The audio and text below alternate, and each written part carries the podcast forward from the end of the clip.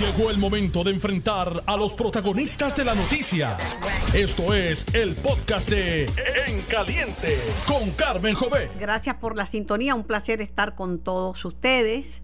Tuve la oportunidad de participar el pasado jueves en un evento muy bonito, oficiado por MMM, donde despedimos, porque se retira, se jubila, al doctor Rick Chinto, una persona muy destacada en el campo de la salud. La verdad que lo, disfruté muchísimo, estuvo eh, una actividad muy sentida, muy preciosa. Bueno, Puerto Rico sigue temblando. El temblor, eh, el más reciente de 4.3, eh, la escala Richter, se sintió también en algunos sitios en San Juan, pero tengo al amigo Víctor Huérfano de la red sísmica para que nos dé los detalles. Buenas tardes, Víctor. Hola Carmen, muy buenas tardes. Saludos para todos los que nos escuchan. La, primera pregunta, ¿esa actividad eh, sísmica es, es normal? Es, eh, es 4.3 y se sintió como un remesón, pero ¿es, normal? Pues mira, Carmen, el, déjame decirte que el, coincidimos todos los que trabajamos en, en, este asunto de la sismología, de que el, la secuencia todavía sigue vigente, la secuencia que ha venido eh, siendo activa en el área suroeste de Puerto Rico se mantiene. Y esa pues es la razón por la cual estos eventos eh, han ocurrido y seguirán ocurriendo, dicen, dicen ellos, eh, que va a haber unos momentos de tranquilidad, va a haber otros momentos donde hay algún evento así apreciable y, pues se va a mantener. Y, y, es el área de, desde Cabo Rojo hasta Ponce más o menos la que viene presentando esa, esa actividad y esa secuencia. Este, el epicentro estuvo bastante cerca, ¿verdad? Sí, eh, precisamente esa es la razón por la cual se sintió de esa manera. Fue prácticamente superficial. Estamos hablando de 5 kilómetros de profundidad, que eso lo pone ahí prácticamente en la superficie. Y muy cerca al área, las áreas pobladas, la pariera, eh, el combate y, y, Lajas, en la isla Maguella. Pero se sintió en San Juan, ¿tú lo vas a creer? Sí. Sí, no, de hecho aquí en, Mayagüez, yo, yo estoy en, en, Mayagüez, aquí se sintió, hubo reportes del área central, del área de Utuado, que por las características geológicas, como que hace que se amplifique la señal, ya se sintió de forma apreciable en la zona metropolitana, también particularmente en las zonas altas, pero también hasta en Fajardo. Yo entiendo eh, la angustia de los residentes del suroeste porque ya vivieron uno grande, ¿verdad? Y este año, después de, del 6 de enero, todo, todo el año fue de, de movimientos telúricos, entonces hay todavía eh, propiedades que están para ser demolidas y no se han demolido. Pues Carmen, es, esa es una preocupación que es eh, totalmente correcta y genuina, ¿no? El, después de año y medio que comenzó esta actividad, eh, todavía la, recuperación pues está un tanto lenta, pero eh, hay que esperar, ¿no? lo importante es que las cosas se hagan bien, que aprendamos de esta lección y que no tengamos que volver a ver nuestras escuelas afectadas o nuestros hogares. También la gente sabe que no está preparada, Víctor que se preparan, van y vacían un supermercado para un huracán y están pendientes y tienen un mapa y siguen al Servicio Nacional de Meteorología, pero sabe que para un terremoto no se, no se han preparado y para un, para un tsunami tampoco. Eh, quiero decir a, nivel individual, la población, pero a nivel individual. Pues vamos a, vamos a seguir enfatizando eso, Carmen, y, yo le agradezco a los medios de comunicación que nos ayuden, ¿no? El, Aquí es iniciativa y es hasta cierto punto ya responsabilidad de cada uno de nosotros como padres y madres de familia el, el tener nuestro hogar preparado. Acuérdense que en caso de una emergencia, eh, como ya lo vivimos eh, aquel 7 de enero a las 4 y 20 y pico de la madrugada, cuando ocurre el temblor estamos solos. No vamos a esperar que un oficial de manejo de emergencia o algún oficial de la red clínica me diga lo que tengo que hacer porque eso no va a ocurrir así. Ahí yo siento el temblor y yo sabré cómo saco adelante a mi familia. Ya más adelante pues se verá. Pero en ese momento realmente estamos solos. Tienes, tienes toda la razón y, y, en, y ese no es el momento. Todavía en huracán, en medio, hasta en medio de huracán hay cosas que uno puede hacer para, para estar más mejor preparado.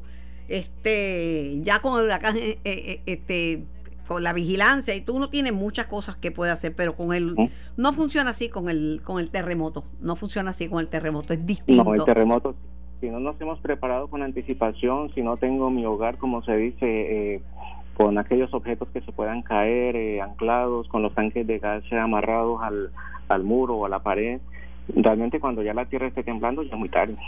No se reportaron daños, ¿verdad? No, Carmen, de hecho los amigos de manejo de emergencias, que ellos son los que los que revisan y, confirman esta información, no, me indicaron que no, no hubo información de daños. Pero tú sabes que han afectado también, Víctor, la gente tiene las imágenes vívidas del colapso del edificio Surfside en Miami y eso le pareció un terremoto y si viven en multipisos se asustan, eh, sienten la remesón porque obviamente tú estás alto y se va a mover y además si el edificio fue construido sobre bases flotantes pues se va a mover más. Este, y luego ver un edificio así desplomarse, este, o sea, la gente se, la gente está bien asustada. Pues mira, el, yo creo que lo importante es mantener un, ojo supervisor. ¿Qué significa eso? Que y, vamos a, a, extrapolar un poco más allá, no solamente el condominio donde vivimos o los que vivimos en nuestro hogar, y es que si hay grietas, si hay algún problema estructural, puede que yo no sea experto, ¿verdad? Puede que yo no sea perito en el asunto de ingeniería, porque no todo el mundo conoce eso. Pero si hay una grieta apreciable, si hay, eh, no sé, hasta las losas que se estén moviendo, que estén levantadas o cosas así, pues yo creo que, eh, y lo digo por experiencia, en el caso donde yo vivo hay una junta de, de condómines que, que uno debería eh, como dar la voz de alerta, ¿no? Y esto aplica también a las escuelas, aplica también a los sitios de trabajo, es que si hay alguna algún problema eh, estructural debería tomarse la acción remedial eh, en el acto, ¿no? Porque es que ya la, ya vemos la naturaleza se comporta eh, y no necesariamente, como bien dijiste, esta desgracia que ocurrió allá en, en la Florida no fue un, temblor, pero fue una fatiga tal vez estructural o bueno, ya nos dirán qué fue lo que ocurrió, pero parece ser que el edificio venía dando algún tipo de problemática. Pero la manera en que se desplomó, esa fue una cosa increíble. Como si se lo estuviera tragando la tierra. Pero sí, mira, son muchas cosas. Construimos en la zona marítimo terrestre, construimos sobre terreno pantanoso, arenoso, eh, cometemos, construimos en pilotes, que eso es bien peligroso, las casas que están en pilotes.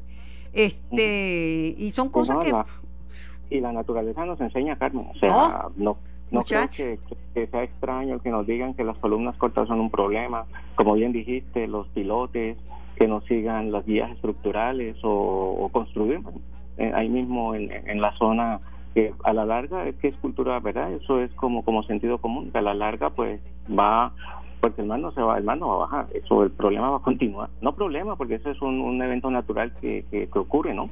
Eh, y que, las principales estructuras en Puerto Rico están hechas en, contra, en concreto y el agua es enemigo del concreto porque es un material poroso.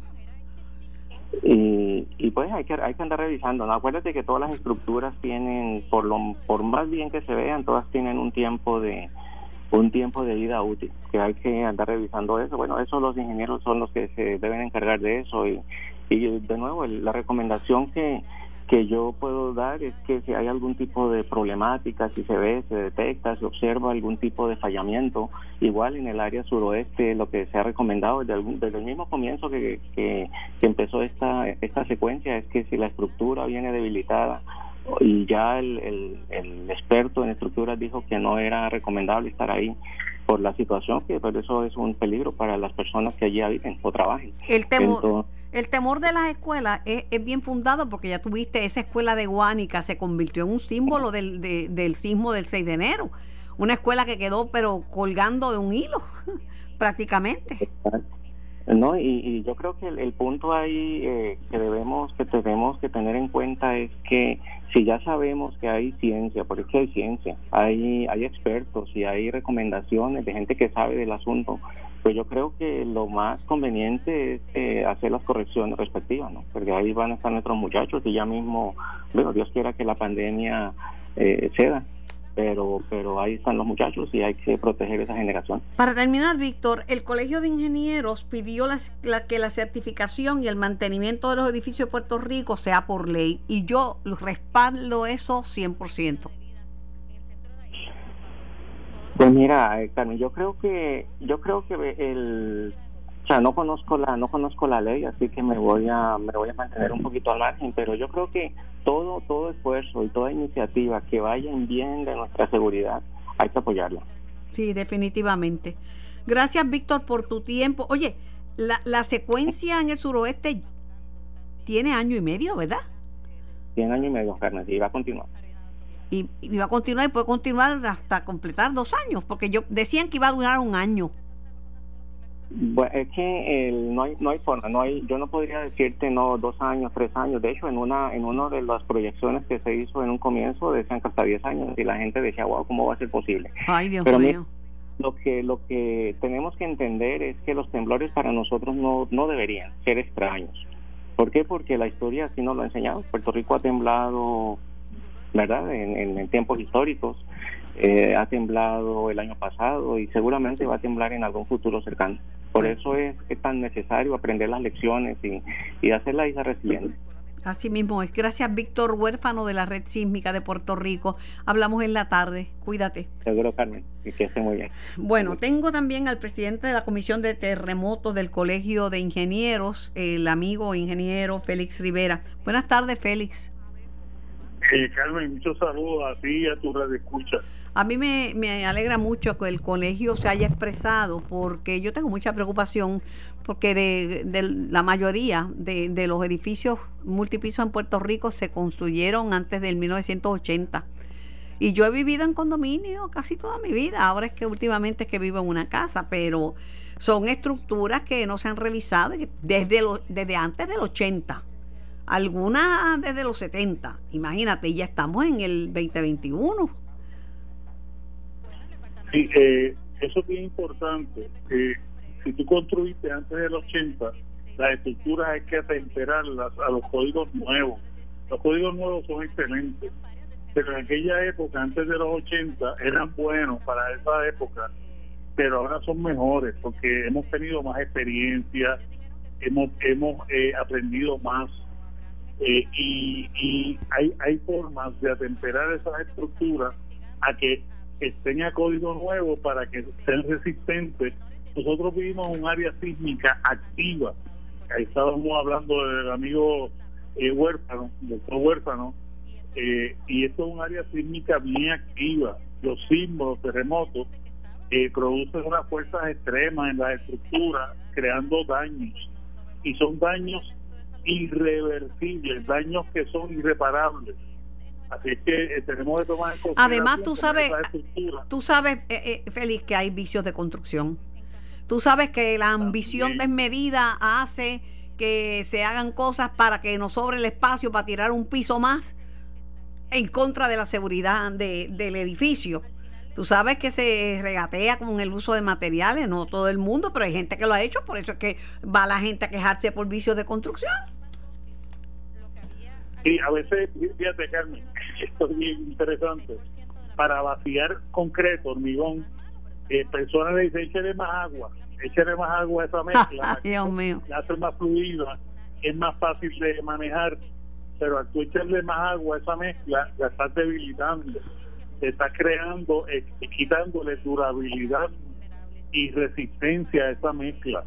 Detallitos así, eso ocurre todos los días por eso es que es bueno la figura de un inspector de obra que esté ahí y esté velando, porque, porque tú puedes tener también, yo he en sitios donde tienes planos de construcción perfectos, pero entonces no se lleva la obra no, no. siguiendo ese plano. Y escatiman, como tú dices, escatiman en los materiales. Mira, uno cree que el hormigón, que el, el concreto, que, que es el material que yo creo que más se usa en Puerto Rico, que eso es eterno. No, es, no es una casa en concreto eso tiene una vida útil. Eso no es, eso no es para siempre. Y, y, la vida útil es 50 años. 50 años. Cuando tú estás diseñando, tú diseñas para 50 años. Acuérdate que el cemento, el cemento es un polvo, eh, se combina con arena, con piedra y agua. Eso se crea una mezcla. Pero esa mezcla eh, son, son, materiales que se van con, con el ambiente. Si no están bien protegidos, que se desintegra y a la vez el cemento es poroso, es permeable, que permite que entre agua. Pero también esa superficie hay que tenerla porque el agua hay que sacarla fuera de, del cemento, porque del concreto, eh, porque entonces afecta a la varilla, el acero, que es lo que le da refuerzo a esa estructura. Eso es muy importante y las conexiones, eh, hacer unas buenas conexiones yo vi ahora en las escuelas los aros, los aros es lo que va agarrando la varilla. Eh, los códigos ahora lo ponen a 6 pulgadas, esos aros estaban a 14 pulgadas. Eh, y eso puede hacer que eh, las columnas fallen. El mismo tema de, la, de las columnas cortas y las vigas. Las vigas son necesarias, las vigas no son columnas, las vigas son vigas. Exacto. Sí, correcto. A mí me preocupa, yo creía que el acero, yo creía que el acero era bien duradero y la vida útil del acero es más corta que la del concreto.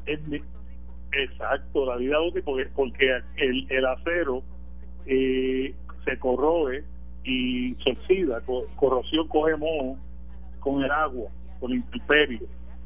Nosotros estamos en un área eh, también eh, propensa al mar, estamos pegados al mar, es una isla pequeña, eh, y eso hace que se incremente el que eh, eso, eso, esa, ese acero se corroa y pierda área. Al perder área, pierde la resistencia de ese material y entonces la, estructura empieza a fallar, se empiezan a notar grietas eh, y podría haber algún tipo de de, de, colapso eh, parcial o total. Y eso queremos evitar. Ayúdame, cuando mi mamá estaba viva en paz descanse y Mayagüez tiene muchas residencias históricas, algunas construidas en tiempo de España, antes del 1898, muy bonitas residencias en pie y mi mamá me decía, es que eso no es concreto, eso es mampostería. Y decía, cuando los españoles eh, construían con mampostería y entonces por eso duraban más las estructuras. Sí, en Puerto Rico hay muchas casas que están hechas en mampostería, en ladrillo, eh, tienden a ser un poquito más, más resistentes, más seguras. Pues el tiempo hace que la gente quiera construir rápido, hay que vender rápido, hay que ocuparlo rápido. La prisa no es buena amiga en estos temas de seguridad. Eh, Exacto. Ustedes están pidiendo que Puerto Rico adopte el código, el código internacional. Ese código internacional, este, eh, es, un, es un código del año 20, 2018 y tiene que ver con el mantenimiento de las propiedades y que y la petición de, eh, de, supervisar inspecciones periódicas. Pero la pregunta de los 20 mil es, ¿cada cuánto tiempo se debe supervisar? Ok, mira, eh, en, la familia de códigos, nosotros tenemos el Puerto Rico Building Code 2018, que adoptó una serie de códigos pero no adoptó en Puerto Rico el International Property Maintenance Code. Eso es un código de mantenimiento de estructura, eh, el cual en Estados Unidos, en el área donde estaba ese, edificio, ese corazón, eh, hay unos reglamentos que pedía de cada 40 años los edificios, cuando cumplieran 40 años construidos, se llevara a cabo una inspección en las áreas estructurales y en los aspectos de electricidad. Eh, Puerto Rico podríamos, y estamos, ya, nos hemos reunido con unos legisladores, para ver de qué forma podemos, por ley, propiciar que eso se implemente en Puerto Rico. Ese, ese código. Es bien importante. Y, y podríamos eh, hacer lo mismo que en Estados Unidos cada 40 años y después subsiguientemente cada 10 años. Sí, sí, darle, darle un chequeito cada 10 años porque los terrenos no son los mismos.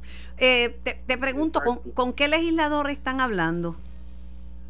Bueno, eh, el presidente del colegio habló en la Cámara eh, con el representante Varela. Connie, Connie.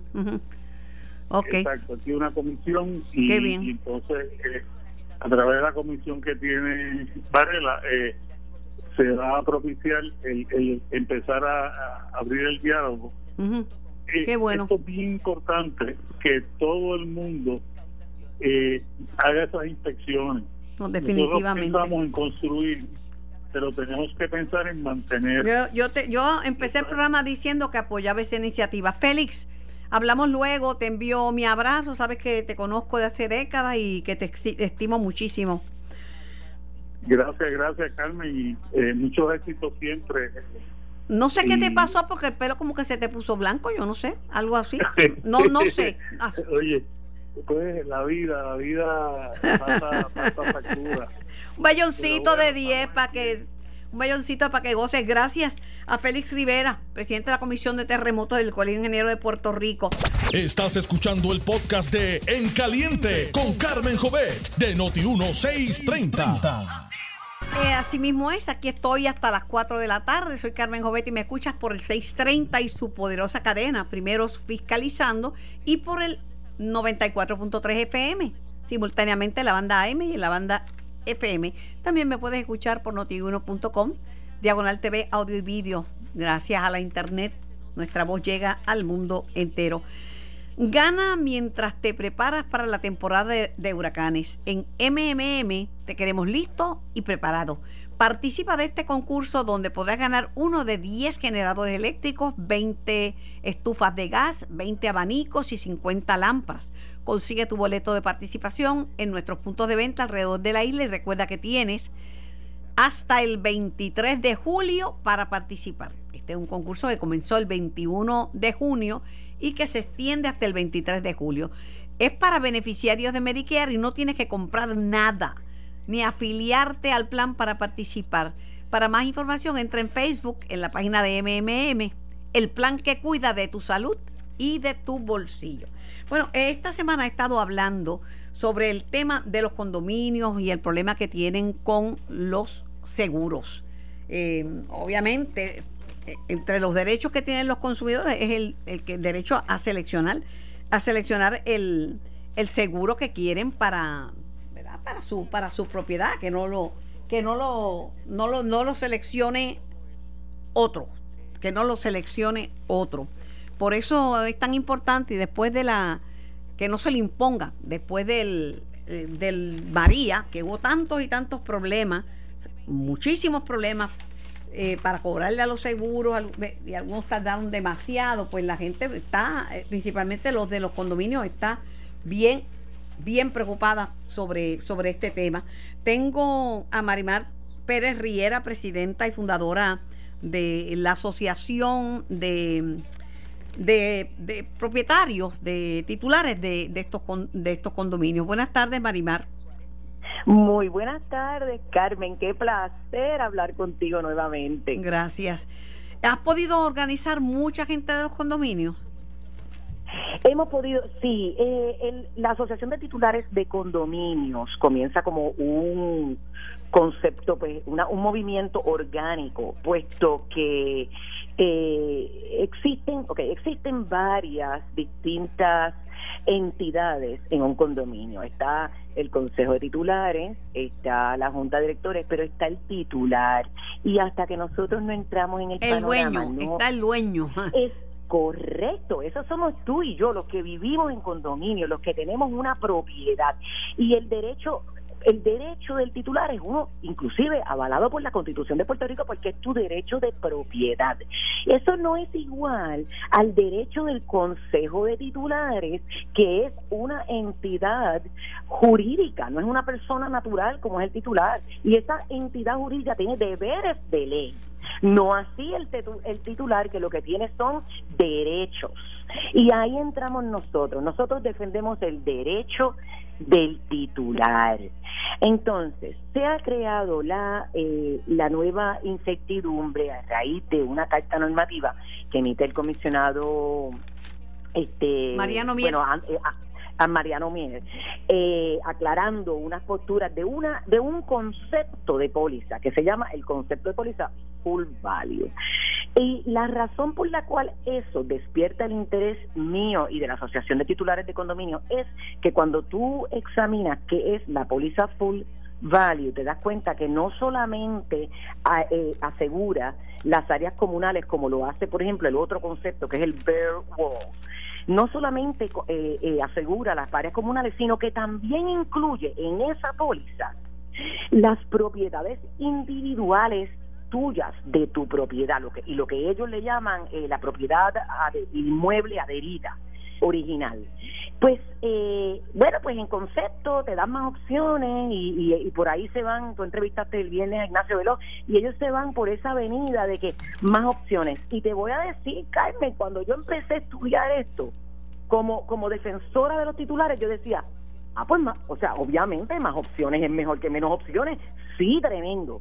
Pero cuando vamos a estudiar en verdad qué es esto, o sea, qué, es lo que sacrifica, ¿verdad? What gives? ¿Están más opciones? ¿A, ley de qué? Y, y la contestación es, a ley de que el titular que opte por una full value está renunciando a derechos derechos que los tienen todos los ciudadanos de Puerto Rico, los que viven en las casas, los que viven en condominios que son cooperativas, los que viven en condominios que son este de, comunidad, o sea, todos los condominios y todas las casas tienen unos derechos que está recogido todo en una ley que se pasó en el 2020, que creo que era la ley 14, que comprende la Carta de Derechos del Ciudadano.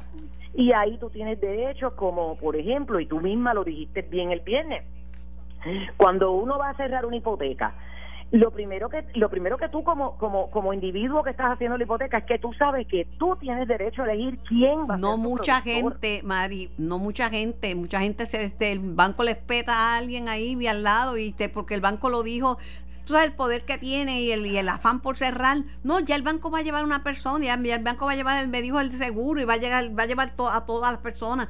Yo tengo que llevar a la gente que esté de parte mía Claro, y ahí, y ahí vamos nosotros. Nosotros, eh, sabiendo que eso pasa, como tú bien dices, y, y está pasando peor en los condominios, porque las disposiciones de la ley de condominio son, hay una disposición que dice que si tú tienes algo que va que se aprueba por dos terceras partes de los titulares, eso tiene que ir por un proceso de notificación a todos los ausentes. ¿Qué quiere decir eso? Que si tú, vamos a poner una junta de directores, propone la póliza full value. Cuando van a la asamblea, no pasa, eso no pasa, porque tiene que dos terceras partes del total de los titulares aprobarlo, lo que quiere decir que mandan unas cartas, unas notificaciones, todo esto es en ley, mandan unas cartas y notificaciones a los ausentes, pero desafortunadamente el ausente que no lo conteste, sea porque estaba en 30 días, sea porque estaba de viaje, sea porque nunca se lo notificaron correctamente, o sea porque no le importa, porque también sabemos que hay un poquito de apatía también de los titulares. Pues por la razón que sea, ese titular sin querer está tácitamente aprobando algo que le va a perjudicar. Entonces es lo que yo le estoy reclamando, al, estoy suplicando al comisionado Mier, es que no lo coja tan a la ligera. Él, él quiso hacer algo con su buen con muy buena intención porque él está defendiendo el derecho del titular, yo no lo niego, pero no se está dando cuenta de que la herramienta que puso en vigor puede estar igualmente perjudicándolo. recuerda, recuerda, eh, recuerda el refrán de las buenas intenciones. De buenas intenciones está pavimentado el camino al infierno. Ah. Este, pero ¿qué es lo que tú cuál es tu recomendación? ¿Qué es lo que tú pides? ¿Qué, ¿Cuál es tu llamado? Pues, mira, mi llamado es tan sencillo, si nosotros lo único que queremos es que como política pública y que en la práctica las compañías de aseguradoras y los productores avalen una certificación que yo puse como carta abierta. Mira, y yo lo pongo a modo de discusión. Yo estoy segura que las 12 puntos que yo puse ahí son reales y son derechos renunciados. Envíamela, por favor. Envíamela, por favor. Pues voy a tratar de conseguirlo. Yo le he llamado y no he podido tenerlo. Siempre me dicen que no, así que voy a tratar de conseguirlo a ver si puedo hablar con él. Pero mira, yo te, puedo dar un ejemplo de, de, algo concreto para que entiendan los titulares los derechos que se renuncian. Uno de los derechos que se, se renuncian, eh, ¿tengo tiempo o no tengo tiempo? Ya tengo al presidente del Senado en línea, pero vamos a hacer lo siguiente. Mañana yo voy a llamar a, envíame los puntos que tú tienes que destaca, esa docena de puntos, me la envías por, por texto o por email. Y yo voy a, a, ver si me contesta, porque la verdad que no he tenido ningún éxito con Mariano Mier para entrevistas. Sí, no, ni nosotros tampoco, ¿sabes? gracias. ha sido algo bien. Pues muchísimas gracias, Ya sé que no es conmigo, ya sé que es con todo el mundo. gracias, Maribel. ¿Cómo no? Tengo al presidente del Senado, José Luis Dalmau, en línea. Buenas tardes, presidente. Buenas tardes, Carmen, para ti. Buenas tardes para toda la audiencia. Se puso grande el Estado Libre Asociado en edad, mayor, mayor de edad. Ya es senior, ya es senior, sí. Así es, ya es senior, ya es senior. Ha, ha cogido muchas pelas. 79, 79 años. Ha cogido muchas pelas, este, de mismos populares, porque no le gusta el partido. Dicen que no es lo partido que cosa- era. Una cosa, una cosa es el partido y otra cosa es el ELA, ¿verdad? No, no, el partido que no le gusta, el- no les gusta el partido, a mí no me gusta el Partido Popular, nosotros estamos muertos, que yo yo mira que yo entrevisto gente eh, Dalmau y yo digo, cuenta, yo no había visto gente Pues- que se pues mira, tire con mucho cariño, con mucho cariño. A esas personas yo les digo que el Partido Popular dominó 41 alcaldías, incluyendo las más grandes como Ponce, Arecibo, Mayagüez y Carolina. Ganó Cámara y Senado y sacó un por ciento menos que el partido que gobierna. Eso no es poca cosa. Eso, es- Eso no es poca cosa. Ah, que hay que reestructurar y buscar la manera de tener más triunfo, tener más alcaldías y, y, y reorganizar. Pues claro que sí, siempre hay espacio para eso es otra cosa. Este partido está muerto, que no ganamos desde el 2012. tú no tienes que haber oído, José Luis, porque tú, tú Pues claro. Claro. Claro. Pero a eso, a eso yo les digo que no es poca cosa ganar Cámara Senado, 41 alcaldías, mayoría de las alcaldías, y estar a un por ciento de haber ganado la gobernación. Eso no es poca cosa. Con todos los defectos. ¿Qué Que hay mucho que corregir, no hay duda de eso. Bueno, pero Para eso, eso, para eso estamos reorganizando el partido, para eso estamos nombrando delegados, para eso estamos eh, eh, estableciendo reuniones distritales. Comenzamos la reorganización en agosto. los partidos son entes vivos, compuestos por seres humanos, pues se renuevan, cambian, crecen. Ah, La política no se hace ahora como antes. Los códigos electorales no son como los de antes, todo cambió. La vida cambió, así que no, no hay nada malo en renovarse. Eso es así.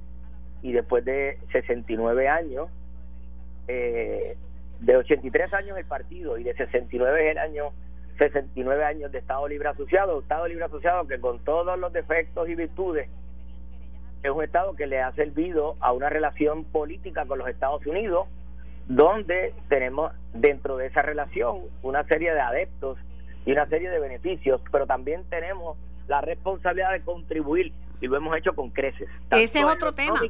Ese tanto en lo otro- económico como en lo como en lo como en la guerra hemos contribuido tanto en lo económico Pero como en la el de Lela es otro tema, porque los críticos populares críticos de Lela dicen, no, este, dio su fruto ya, dio su fruto. Oye, pero que hay que seguir dando fruto.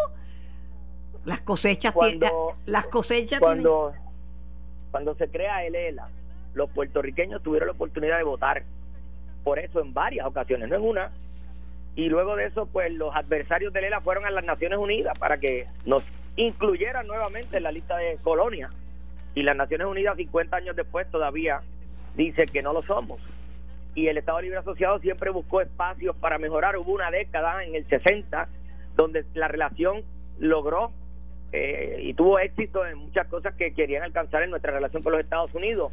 Luego otras que se han propuesto no se han logrado. Así que eh, eso no es, eso no quiere decir que no podamos seguir luchando por mayores Bueno, poderes y mejor Yo relación. sé que tú eres bien ingenuo, pero ¿no será que hay gente tratando de arrimar su sardina a la brasa y de impulsar sus intereses personales y se agarran al partido y a Lela para ver cómo se colocan? Bueno, no hay duda, así es la política, Carmen, pero mi invitación, y lo hice en el Consejo General la pasada semana, es a reestructurar, reorganizar, fortalecer el partido y cuando llegue el momento de las candidaturas, que eso es de aquí a dos años, pues que se lancen, que ofrezcan su hoja de vida, su trabajo, sus ideas y que el pueblo popular vote. Así es la, la política. Claro. Por otro lado, el 25 de julio, tú vas a tener un mensaje, vas a, a- a decir algo que tú entiendas que va a tener un impacto. Eh, mira, sí, el 25 de julio está eh, enfocado en darle eh, mayor eh, mayor atención al área oeste, específicamente a Aguadilla, eh, involucrado el turismo, involucrado eh, eh, la ayuda que queremos darle a los pueblos del oeste. eh, y el alcalde de Aguadilla, Julio Roldán, nos espera ya en una actividad donde eh, sí, como tú mencionas, voy a dar un mensaje, no es un mensaje extenso, y voy a esbozar unas líneas en, en cuanto a dónde debemos encaminarnos eh, en el desarrollo de lo que debe ser el Estado Libre Asociado. Él lo había dicho aquí porque me dijo, mira, eh, para, para el 4 de julio invité a Kenneth McClintock. Entonces, para el 25 de julio, pues voy a tener al presidente del Partido Popular y presidente del Senado, José Luis Dalmau. Me pareció bien y le quedó muy bien también lo de la participación de Kenneth allá en, en Aguadilla. Es una coincidencia que presidentes del Senado en dos fechas distintas en el mismo mes tengamos la oportunidad de expresarnos uno sobre el 4 de julio y otro sobre el 25 de julio. Muy bien, muy bien. Eh, hay que hacerlo, hay que hacerlo. Este dijo, dijo eh, Omar Marrero y con esto lo suelto, sé que estás bien ocupado, pero te agradezco que siempre sacas tiempo. No, siempre a la orden, Sí, yo sé, eh, lo agradezco. Dijo Omar Marrero que el gobierno está considerando hacer la, la, la vacuna obligatoria él está fungiendo como gobernador interino y hizo, dijo, hizo esta expresión. Y es que ni pagando la gente se quiere vacunar, no sabe que pone en peligro a los demás. Eh, eso es cierto, Carmen, pero yo en ese sentido yo apoyo la vacuna, le recomiendo a la gente que hable con su médico y evalúe lo que es un riesgo-beneficio. Si usted tiene una condición de salud que es un riesgo vacunarse, pues no debe vacunarse. Pero si tiene un mejor beneficio que un riesgo, entonces vacúnese porque se va a proteger usted y va a proteger a los que lo rodean pero hay personas también que no creen en la vacunación, ni en esa ni en ninguna, y entonces ya pues es más difícil uno eh, decirle a una persona que no cree en la vacunación, ni para ellos ni para sus hijos, entonces que se vacune contra el COVID cuando es una pues, pandemia a nivel mundial. Que pero si tiene que mandar los nenes a la escuela y le exigen la vacuna y no manda a los nenes, pues no puede, no puede tener los nenes en la escuela. Así, es. Es que, es que tienen, es que mira, la gente, esto es una crisis mundial. en el caso de esta vacuna, yo los invito: riesgo versus beneficio. Si tiene mayor beneficio, vacúnese, salve su vida y la de los que le rodean. Ni, eh, COVID ha cobrado demasiadas vidas. No, y hay un repunte porque la variante de esto no se ha acabado, la variante Delta está ahí, es una realidad. Bueno, seguiremos dialogando. Gracias por contestar mi llamada para hablar de las críticas tanto al Partido Popular como al Estado Libre Asociado. Pero en Puerto Rico siempre, va a haber críticas, ¿sabes? No te preocupes que no es contigo solamente. Esto fue el podcast de En Caliente con Carmen Jovet de Noti1630. Dale play a tu podcast favorito a través de Apple Podcasts, Spotify, Google Podcasts, Stitcher y notiuno.com.